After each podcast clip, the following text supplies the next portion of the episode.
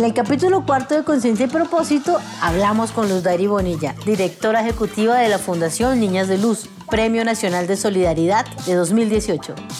Con Luz Dari hablamos de educación, del poder de las niñas, del futuro, del sur y del norte en Bogotá y de política.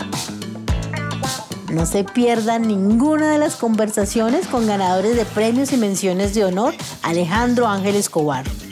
Síganos en las redes sociales como arroba FAE Colombia y suscríbase a Conciencia y Propósito.